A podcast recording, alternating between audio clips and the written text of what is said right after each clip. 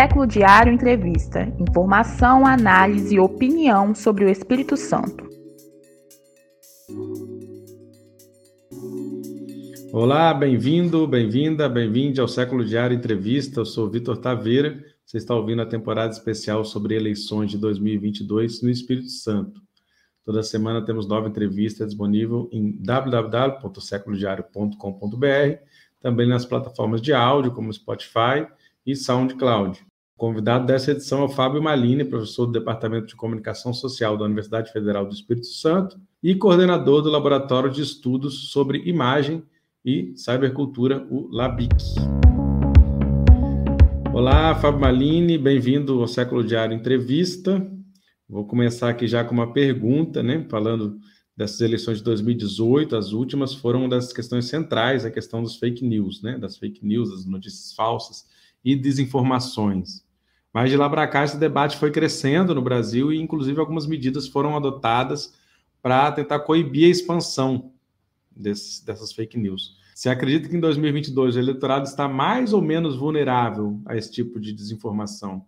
Bom, olá a todos que estão nos acompanhando aí no, no, nessa sequência de entrevistas né, organizada pelo Século Diário, né, é, produzida pelo Vitor Taveira.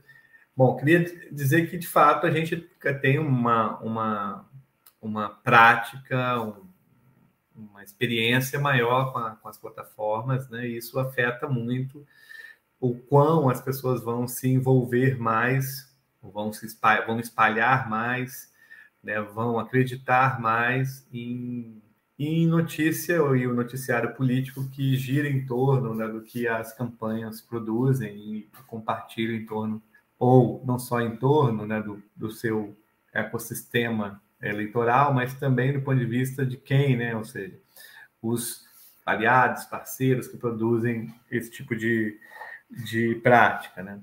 Eu acho que, então, acho que assim, do ponto de vista de se a gente comparar 2018 com aqui, eu acho que nós estamos mais calejados, né?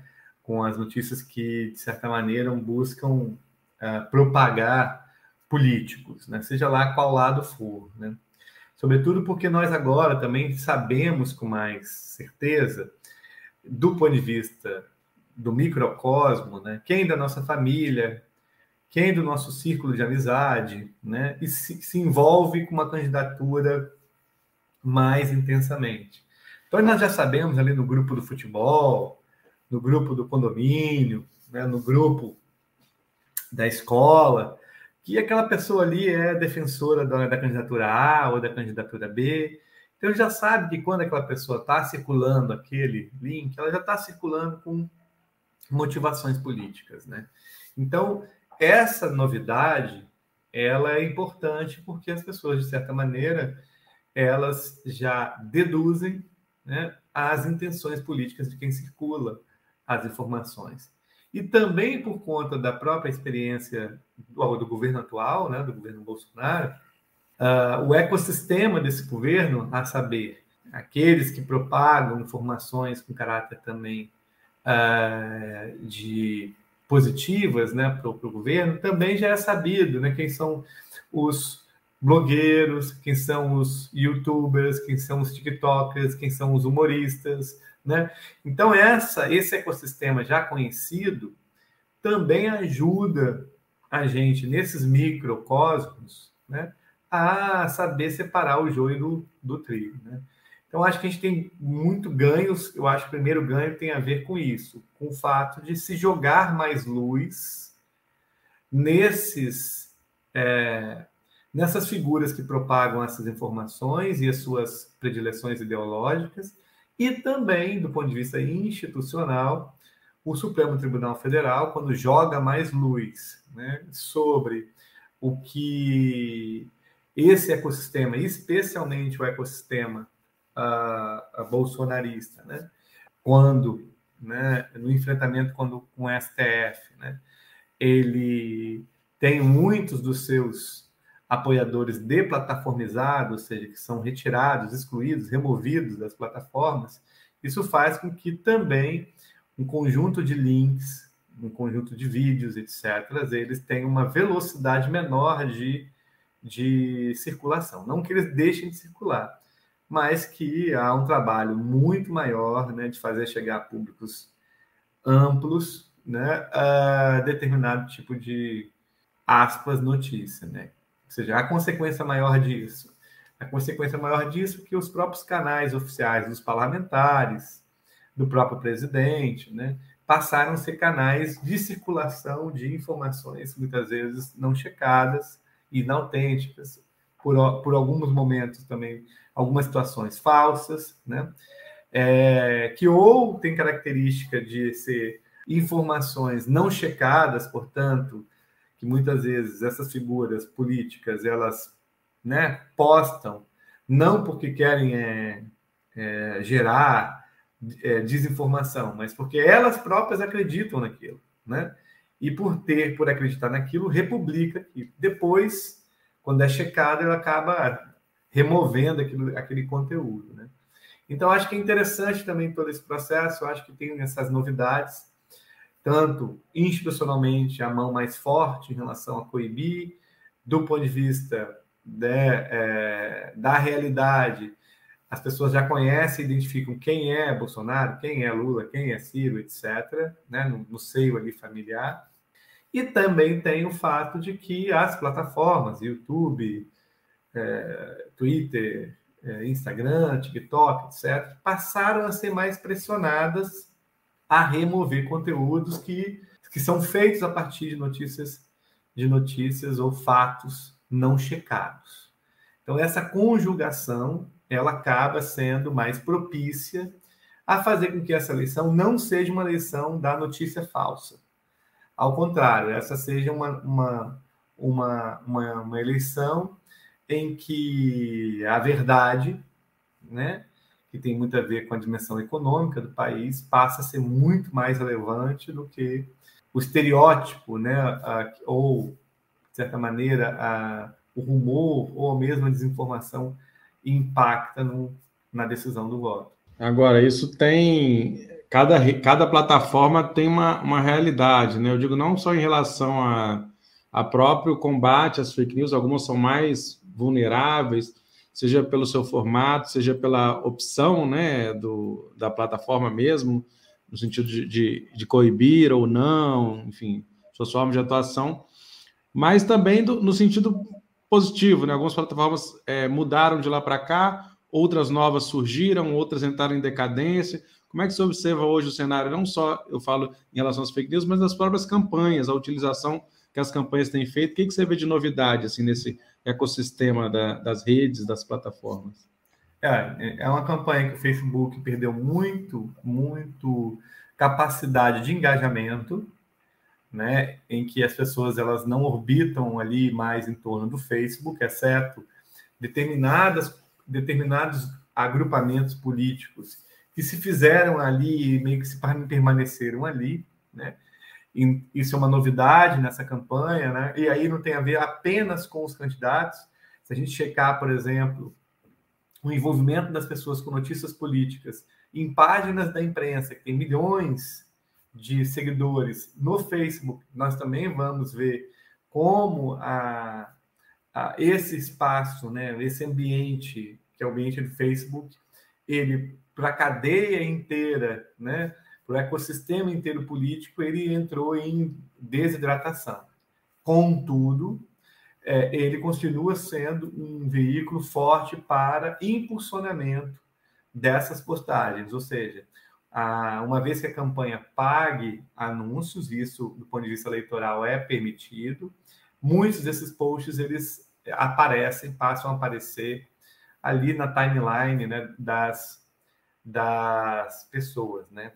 Isso mostra que as pessoas, muitas delas continuam nesse ambiente, ambiente Facebook, mas com nível de produção original, de conteúdo original menor do que outras por exemplo, como o Instagram, que se tornou, de fato, junto com o TikTok, uma ferramenta com maior envolvimento emocional das pessoas. Contudo, o Instagram ele tem uma, um problema, né? ou seja, o feed, onde as pessoas publicam conteúdos que, que ficam né, na memória ali, ele tem pouca atualização. E quando tem muita atualização, o Instagram ele percebe e reduz o alcance das postagens, fazendo com que o autor delas né, pague por impulsionar conteúdo também ali. Né?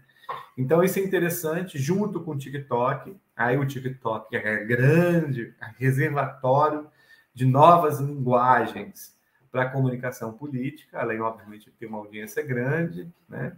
Agora, é curioso, porque, obviamente, também há candidaturas que são mais locais, há candidaturas que são mais nacionais. Por exemplo, se a gente pegar um senador como o senador Fabiano Contarato, que não disputa a eleição, é um senador que fala para o Brasil inteiro, né? mas ele tem uma audiência que não é tão local. Né? Ele tem uma audiência local, mas é pequena, né? sempre vai ficar em torno de, de 10% a 15% do total de, pessoas que acompanham ele. Né? Então, algumas candidaturas elas sofrem desse problema. Tem um problema fala muito para fora e pouco, pouco, pouco para o seu ambiente, para o seu estado, etc. Né? Então é, é, é, é, interessante ver esses movimentos. O Twitter, por exemplo, rejuvenesceu, né? há um deslocamento muito forte dos mais jovens para o Twitter, né? em conexão com outras redes também mais, mais é, de predominância jovem, que é o caso do TikTok, é o caso, de certa maneira, do Quai, também outra rede, rede de vídeo. Então, a, esse deslocamento muito forte da juventude para o Twitter rejuvenesceu, passou a ser um lugar de, de, de práticas são, são bastante diferentes do que outras do que outros ambientes. Então, acho que a gente tem uma eleição com muita diversificação midiática, ao mesmo tempo que um número de pessoas de determinados estados, como é o caso do Espírito Santo, que assiste novelas e no, no, tá ali no horário da novela da, das nove, horário do Jornal Nacional, né, da, da, da novela ali das. Da, estou falando de Globo, né? É, essa galera que é considerada no horário nobre, comparado com o número de pessoas que estão no YouTube, já é menor. Ou seja, o YouTube já tem uma, uma audiência maior naquele momento do que na televisão. A diferença é que é uma audiência muito mais fragmentada, mas também o YouTube é um local de anúncio. Aliás, YouTube que está cada vez mais recebendo mais recursos do que não o YouTube, né? O Google, né? Via o Google Ads, em que se pode comprar, por exemplo, palavras. Uh, por exemplo, você tem um candidato, o candidato pode comprar a palavra, o nome do outro candidato, e aí, se a pessoa for buscar o candidato A, o primeiro resultado vira o candidato B. Já pode acontecer isso. O TSE não, não definiu um regramento para isso. E isso custa relativamente barato. Então, só que isso é leiloado. Então, muito possivelmente, as campanhas no, no, ali no sprint final, quem tiver mais dinheiro vai levar a, vai conseguir é, ganhar o leilão de uma série de coisas. Por exemplo, o, o Facebook que o, a Meta, né, que cuida de Facebook e Instagram, ela vai leiloar alguns territórios, como o caso do Espírito Santo, por exemplo. Quem será que vai ganhar a, a, a abrangência de todo o Espírito Santo? Isso é um território que vai ser vendido. Muito possivelmente a campanha que tiver mais dinheiro vai levar. E aí você vai ter um único candidato durante aquela semana chegando com mais força no Espírito Santo inteiro para aquela ao mesmo tempo. Como pode ter candidato que vai achar melhor, né? sei lá, comprar, comprar é, é, colatina, vai. E aí vai ficar forte ali naquela abrangência territorial que está sendo, que foi também leiloada. Então, é um exemplo assim que a, as plataformas não é simplesmente construir posts legais. Você não precisa construir tantos posts legais a inteligência de dados passa a ser um elemento importante, enquanto a boa parte das campanhas estão preocupadas com televisão. E aí, em 2018, a gente teve a questão que o Bolsonaro venceu a presidência da República com um tempo mínimo de televisão, né? É, a gente tem que né, convir que foi uma eleição bem atípica, com a prisão do Lula, facado no Bolsonaro, mas a gente meio que quebrou um mito de que o tempo de televisão, logo as coligações para garantir esse tempo, eram algo primordial no processo. Esse era o que vinha sendo construído desde a redemocratização, né? Uhum. E, mas agora alguns analistas voltaram a falar numa retomada de importância. Você mencionou um pouco disso, você tinha falado para a gente antes que o próprio sucesso da novela Pantanal, né, incidia nisso, porque as pessoas estão mais ligadas nesse horário.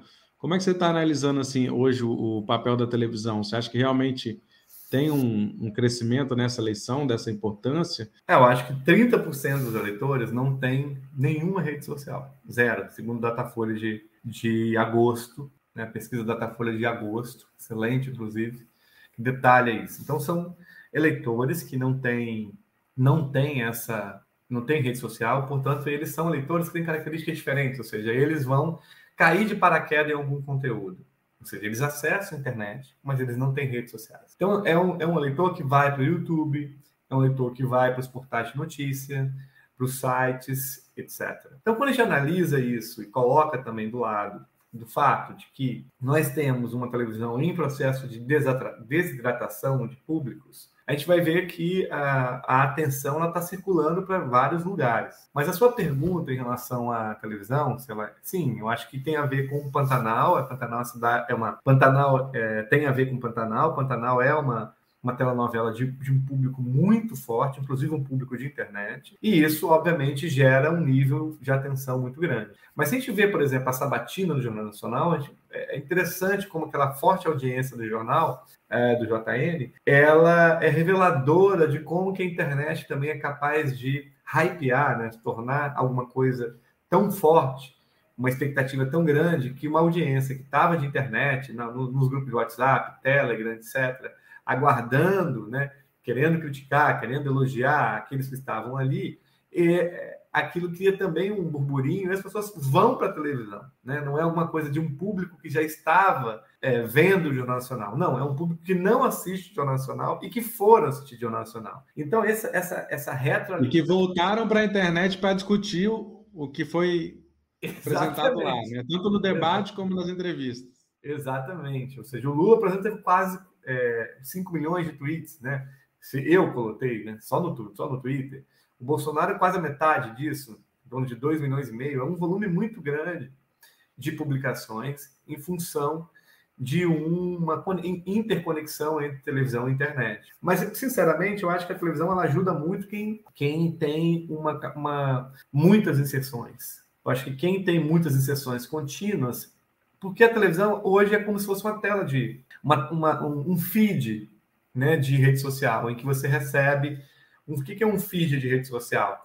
Você, quando tem uma conta de rede social e segue outras pessoas, você recebe conteúdo dessas pessoas e você fica ali rolando né, a tela, ou, é, se informando e vendo conteúdos feitos pelas pessoas que você segue. A televisão hoje é cada vez mais um é isso, um feed em que você fica olhando ali o que está rolando, né?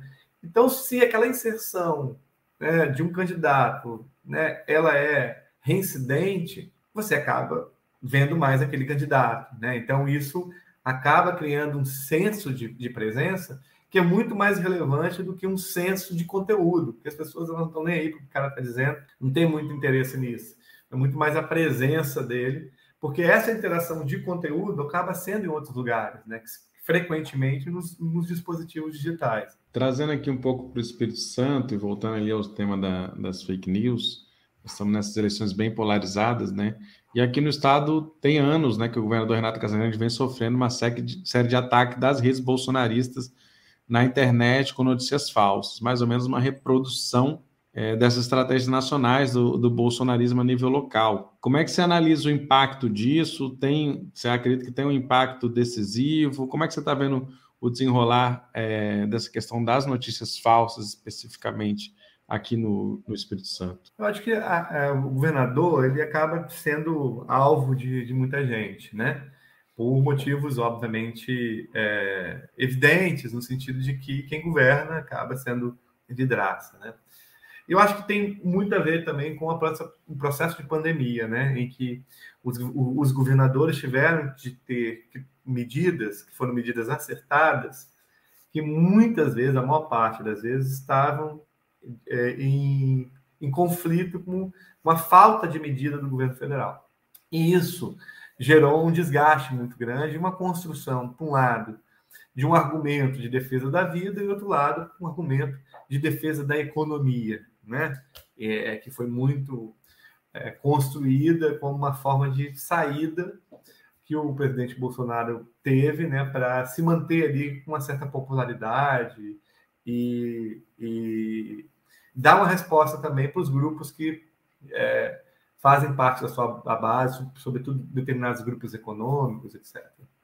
E acho que entre eles tem todo uma, um campo assim, do comércio que, que foi afetado duplamente, né, pela falta de, de uma solução que resguardasse né, uma, aquele pequeno negócio, aquele pequeno empreendimento, etc. Né? Então, acho que isso gerou um nível de desgaste muito grande para os governadores. Né? E aqui eu acho que não foi diferente. E eu acho que isso acabou virando um, um terreno fértil para que determinadas é, interpretações sobre decisões tomadas pelo governador fosse feita e reconstruída a chamada narrativa para é, prejudicá-lo. Né? E eu acho que isso é levado, trazido também para a campanha. Então, uh, e aí especialmente no que tange essa relação com, com, a, com a pandemia. Então, acho assim que, que ao mesmo tempo, ao mesmo tempo, por conta daquelas primeiras primeiras questões que eu coloquei no, no início da nossa conversa, e também pelo fato de que as medidas uh, uh, de defesa da vida surtiram efeito, então acaba que, que a construção das chamadas histórias falsas, que passavam muito por elementos da saúde, elas acabaram sendo mitigadas ou mesmo tratoradas pelo efeito concreto. Né? As pessoas, ao se vacinarem, elas conseguiram praticamente sair né, do período pior da pandemia.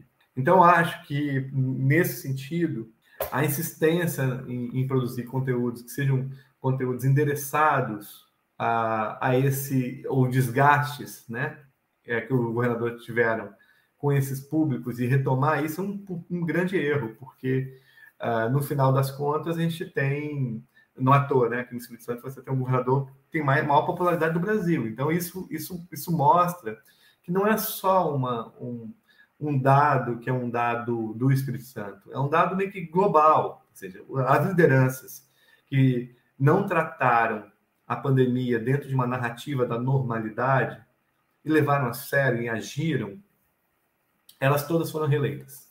Todas, sem exceção. E as, as ah, aquelas que levaram de maneira a, a negligenciar a, a pandemia, todas perderam. Não há, não há liderança é, que negligenciou, dentro, obviamente, das democracias liberais, né, que, ganha, que se manteve é, eleitoralmente é, de pé. Você pega Trump, perdeu, Johnson, né, no Reino Unido, perdeu, Macron ganhou, né, Biden ganhou exatamente com discurso de união, de proteção, etc. É, no, nas experiências latino-americanas, a gente vê na Colômbia, né, é, é, que houve também essa discussão, mas com menor intensidade, né, no Equador, no Equador não, no, no Peru, então são no Chile, né, são exemplos que têm a ver com esse contexto aí, né? Então, eu acho que eu, eu acho que essa não é uma lição da, das fake news. Eu acho que essa é uma lição dos influencers acho que é, é uma lição dos influenciadores. Eu acho que é uma lição que tem a ver muito com essa, com essa onda que surgiu pós-pandemia, de, de, todos nós irmos né, para canais que nos trouxessem respostas para problemas complexos nossos. E aí você tem um grupo dessa audiência que quer uma resposta mais rápida, mais simples para as questões complexas, e geralmente essas respostas elas são teorias conspiratórias, e aqueles que um outro grupo que sabe da complexidade e vai buscando uma diversidade de respostas para aquela questão complexa. Né? Então, acho que são esses movimentos, e eu acho que quem fez esse processo de depuração e encontrou espaços para produzir essas respostas, né, se tornaram influenciadores, ou para uma linha da, da coisa conspiratória, ou para uma linha de uma de uma chamada utilidade né, da sua, das suas respostas. Então, acho que e tem, os próprios, os próprios influências que já tinham a sua influência e colocaram ela no, no, momento eleitoral, né? caso da Anitta, por exemplo, né? Quer dizer, se posicionou, isso também tem sido Sim. uma tendência, né? Sim, eu acho que total. Você vê a, a, as chamadas celebridades, né? Ou seja, não são apenas os artistas, mas as celebridades, mas junto disso ainda tem os influencers, que são essas figuras que, que passaram a ter públicos enormes né, durante pós, pós-pandemia, e em todos os aspectos, e na, na relação com todos os espectros políticos, direita, centro, esquerda. Então, essas pessoas, se a gente pensar que, sei lá, Rafa Kalimann, Juliette, Gil do Vigor, e Sabrina Sato e Anitta, eles têm a base inteira de pessoas no Brasil do que estão no Instagram. Eu falei cinco. Cinco influencers, assim. Seja, a gente pode botar a Boca Rosa, a gente pode botar um, um pastor qualquer que tenha alguns milhões. Ou seja, juntos eles têm a base inteira. Ou seja, é um, é um tipo de situação que gera até um curto-circuito na própria lógica das plataformas. Porque o efeito da plataformização, que é regular a atenção da gente, ou seja, em que a gente vai tem destaque determinadas postagens de um determinado amigo nosso, mas não de outros, ou seja, a função da plataforma fazer essa regulação, com essas influências que chega à base inteira, passa a ser o próprio influencer, que é, que é o curto-circuito. Então, ou seja, quanto mais seguidores você tem, mais menos poder as plataformas elas passam a ter também sobretudo quando esses influências têm uma aderência política. No caso do Brasil, especific, especificamente, a gente já tem o ecossistema do entretenimento, os babados, os fofoqueis, os é, é, é, choquei, né? que são veículos que são veículos que ganharam muito predominância né? É, para cobrir celebridades. Aqui mesmo no Espírito Santo tem um fofoquei Espírito Santo, quase 100 mil seguidores, né? e que tem um público específico, né? Que, que acompanha, que gosta. E, e essa conexão dessa turma com a política faz a política sair dessa bolha, dessa caixinha, desse quadradinho que as campanhas ficam é, pensando, né? Que quando publicam alguma coisa está todo mundo sabendo, quando na verdade pouquíssimas pessoas estão sabendo, exceto se quando impulsionam, né, o conteúdo. Mas essas plataformas elas também têm um poder muito forte, né? Porque elas definem o algoritmo, digamos, que não é exatamente democrático, né? Como seriam as construções que são pensadas, digamos, para o que é a estrutura política do país, enfim, pode não ser justa, mas ela tem um processo é, relativamente democrático de escolha. E as plataformas não, né? Digamos que seriam escolhas mais autoritárias, inclusive desconhecidas do próprio usuário, né? Como é que você vê também essas mudanças das plataformas? Elas podem ter impacto, né? o resultado que, que vai ter, tanto no, falando no eleitoral, mas para além dele também. Sem dúvida, sem dúvida. Eu dou um exemplo. O YouTube ele tem um algoritmo de recomendação. Se, se você está assistindo um vídeo, ao lado, se você está na web ou não, ele te dá vídeos recomendados. Você curte esse, esse vídeo, aqui do lado tem coisas parecidas. Né? Ele mudou, o, o YouTube passou a, a, a priorizar conteúdos noticiosos no seu sistema de recomendação. Essa prioridade é uma decisão da empresa, né? Por que é uma decisão importante da empresa? Pô, se tem gente falando besteira, que, sei lá, que a vacina tem um chip e tem a ver com apocalipse, uh, eu preciso ter do lado aqui um canal de um médico especialista, participou de um programa interessante, um canal de, de, de TV, que é uma concessão pública, ou seja, tem responsabilidade, blá, blá, blá. E aí recomenda. Só que, como a coisa é um pouco mais complexa, no Brasil nós temos estruturas de mídia que também têm mais atrelamento a determinadas candidaturas. Então, o que está acontecendo? A recomendação acaba sendo uma recomendação de veículos que estão conectados com determinada candidatura. São veículos de notícia, de imprensa, é verdade, mas né, tem uma conexão direta. Então, isso curto-circuita, muitas vezes, a própria dinâmica algorítmica, a dinâmica de poder que o algoritmo institui, criando um curto-circuito dentro dele próprio.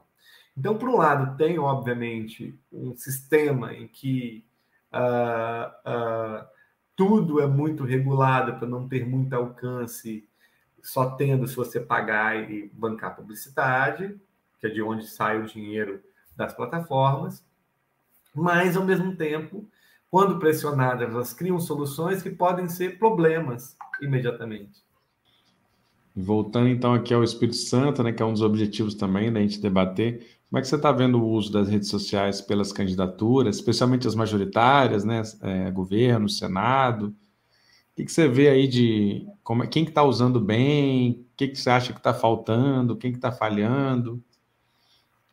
É, eu acho que tem algumas coisas interessantes, né, é, do ponto de vista do candidato, a candidatura a governo, a, a, a, disputa entre as cores né, diferentes, né, a cor verde e amarela do Manato, a cor, a cor mais capixaba do Renato, né, do rosa e o azul, essa disputa entre esses dois, entre essa duas estética, né, uma estética mais ufanista nacional, outra mais ufanista local. Acho que isso é algo muito interessante, né?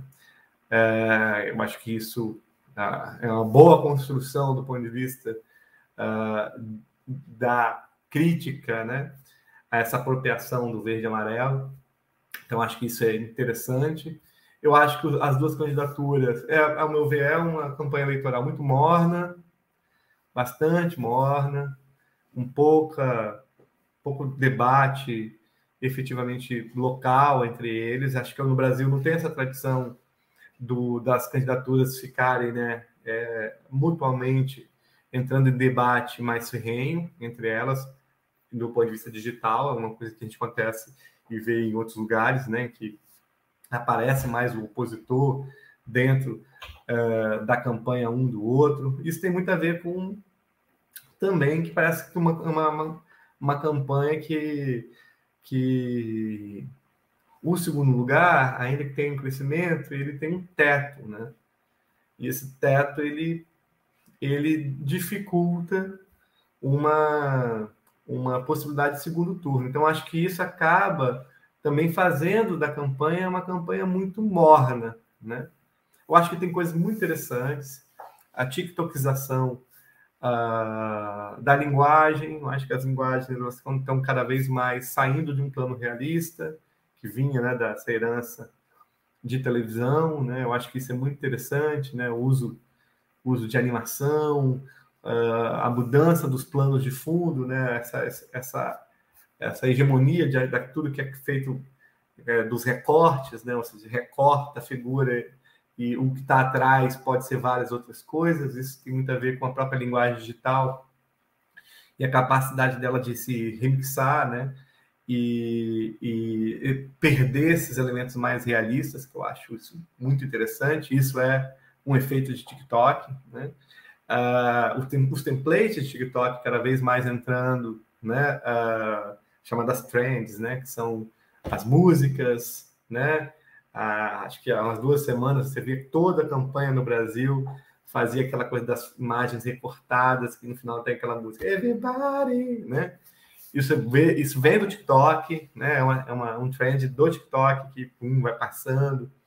Uh, mas é, uma, é também uma, é uma, uma, campanha, acho que nível local, você tem para o lado morno, tem a TikTokização, você também tem a coisa muito, muito uh, desconectada com, o que, com essas tendências também ainda é aquela visão do santinho, do número tal, não sei que tal, né?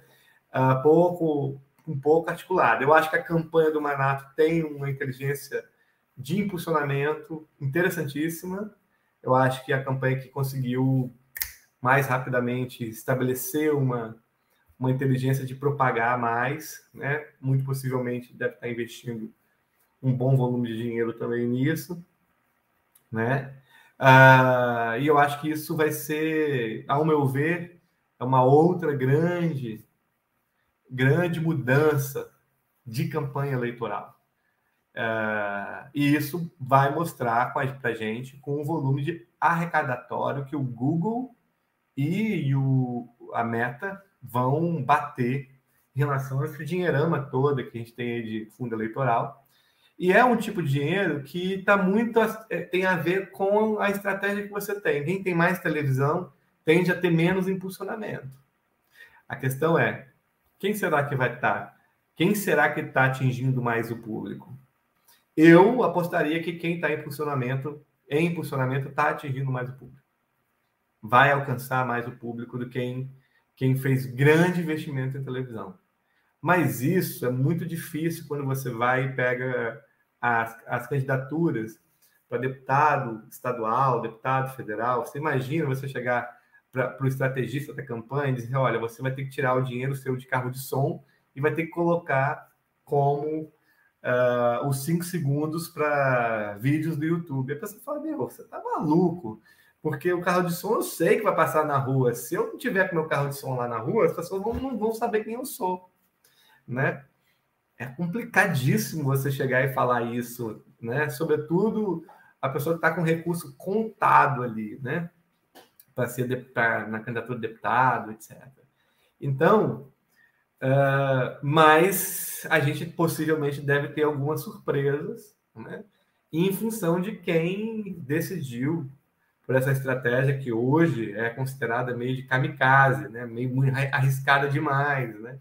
Mas é bom lembrar que a granularidade do Google Ads, a granularidade do sistema de impulsionamento da Meta, não tem nem comparação o nível de qualidade que é em relação à televisão.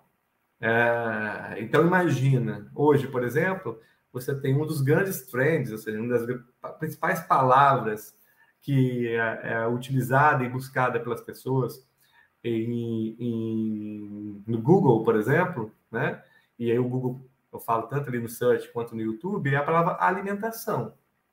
Mas o que, que essa palavra ela traz? Quais são as conexões e os hábitos alimentares que estão mais associados com ela? Então, por exemplo, alimentação é muito associado com a palavra treino, treino e a palavra criança, bebê. Né? Então, Alguém está comprando suas palavras? Porque essas palavras está falando de vídeos de milhões, de milhões e milhões de pessoas. Se você pegar o dado do Google Ads é, de candidatos, vamos pegar uma candidatura fora daqui, candidatura como a do Romário, no Rio de Janeiro, você vai ver 30 mil reais que ele aplicou, ele atingiu 4 milhões de pessoas. É, o, é, é o número total de, de eleitores do Espírito Santo. Ah, total não, é total de, de pessoas que vivem no Espírito Santo. Isso é só um exemplo. Então, para quê? com 30 mil reais, a pessoa atinge 4 milhões reincidentemente, qual é o impacto real né, do, da televisão? A televisão está alcançando quantas pessoas? Se você perguntar isso para um estrategista, o cara não vai saber. Ele só vai saber que muita gente assiste TV. Só que essa é uma diferença, né? Que é uma diferença importante. E no, o custo não é tão alto. Essa aqui é um outro elemento, né? Para as campanhas majoritárias, o impulsionamento é uma, uma realidade. As campanhas vão gastar 20%, 30% só com impulsionamento. Porque aí são duas questões, né? Numa estratégia hoje de campanha política eleitoral, você tem que ter um é a produção do conteúdo, ou seja, qual é o conteúdo que vai chegar para que ele tenha uma eficácia, e o outro é o impulsionamento e a escolha, o direcionamento desse impulsionamento, né? porque isso acaba, pelo que você está falando, sendo crucial para que a mensagem, um, é a mensagem chegar onde ela tem que chegar, ou seja, tem toda uma estratégia, um conhecimento em torno disso, e dois, a linguagem que vai ser usada, né? o impacto que ela pode ter, porque também Perfeito. chegar com uma mensagem ruim nos eleitores não, não, vai ter eficácia. Perfeito, mas se você pega, por exemplo, a campanha do Arnaldinho, né? prefeito de Vila Velha, ele trabalhou muito com o YouTube em 2020, um jingle no, no YouTube, isso é ótimo, porque é o carro de som que está batendo ali em quem está. Porque 90% das pessoas que acessam o YouTube não são conta premium, não são conta pro, são contas que a pessoa tem obrigatoriamente e, e não tem como silenciar. Ou seja, diferente do, do anúncio que está lá no, na, no Instagram, no Facebook. No YouTube, não. No YouTube você pode colocar ali um conteúdo que é um conteúdo que obrigatoriamente as pessoas vão, vão ver. Então, acho que eu acho que está dado. Eu acho que isso tem muito a ver com o nível de inteligência que as pessoas vão querer aplicar em suas, suas campanhas. Mas eu também entendo que tem, quem tem pouco recurso, né, destinar né, 50% dele em impulsionamento pode ser uma coisa assim muito avant-garde, né? ou seja, muito vanguardista. Então, acho que talvez essa pessoa fale, não, deixa eu fazer aqui meu papel, eu estou aqui no interior, tal. Mas pergunta a pessoa de Pedro Canário o que, que ela está achando da campanha política. Ela vai falar, ah, eu estou aqui na internet, não estou vendo não sei o que, não sei o que, estou vendo não sei o que, entendeu? Então, é, é, muito interessante assim essa dinâmica que vai acontecer. Né? Fora que a internet também é um lugar que produz as tretas, né? Ou seja, é o lugar que as, as campanhas elas ficam lendo umas às outras e ficam recebendo relatório de monitoramento e qualquer comentáriozinho um pouco gera crises, né? Gera crises gigantescas, né? Às vezes a pessoa pode receber 100 comentários, 99 comentários positivos, basta um negativo que o negócio destoa completamente. Isso é a internet, porque a internet ela também tem esse efeito de verdade. Não adianta a bolha aplaudir você e alguém chegar e falar, mas presidente, olha só. E basta esse olha só que dispara um regime de atenção. Né? Então, por isso que flutua muito, é oscilante demais a internet como um espaço.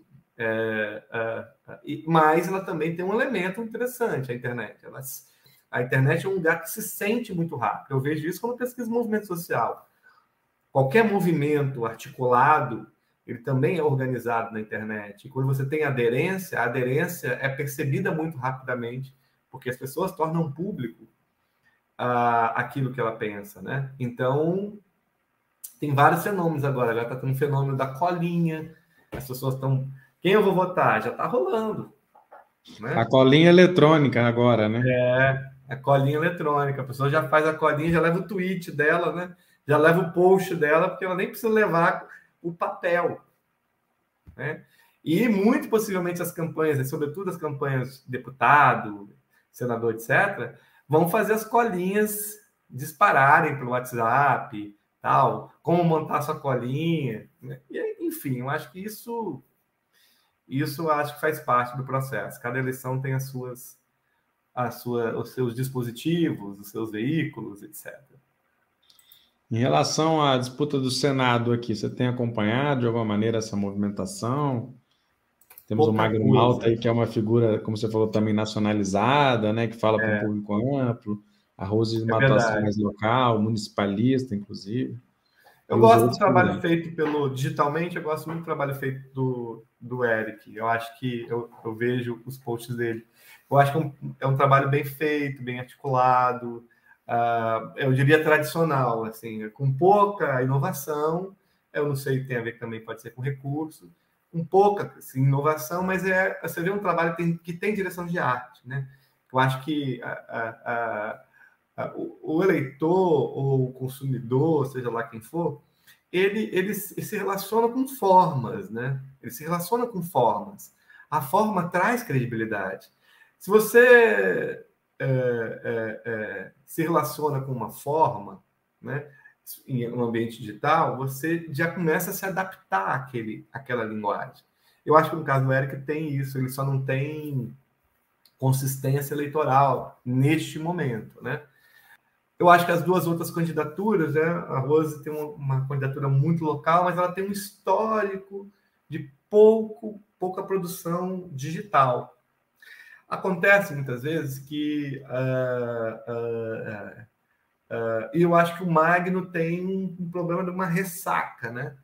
Assim, uma derrota muito consistente e que fez com que também ele no digital ele se arrefecesse mais, né? Ele se em si mesmasse mais com o digital e só a defesa do, do presidente, que é uma maneira, inclusive, de obter like, não necessariamente faz com que ele tenha densidade eleitoral. Então, um empate técnico na última pesquisa, ele é interessante porque pode ser uma campanha, uma campanha, eh, talvez seja é, é uma das poucas campanhas que a questão digital ela não está tão bem traçada por nenhuma das.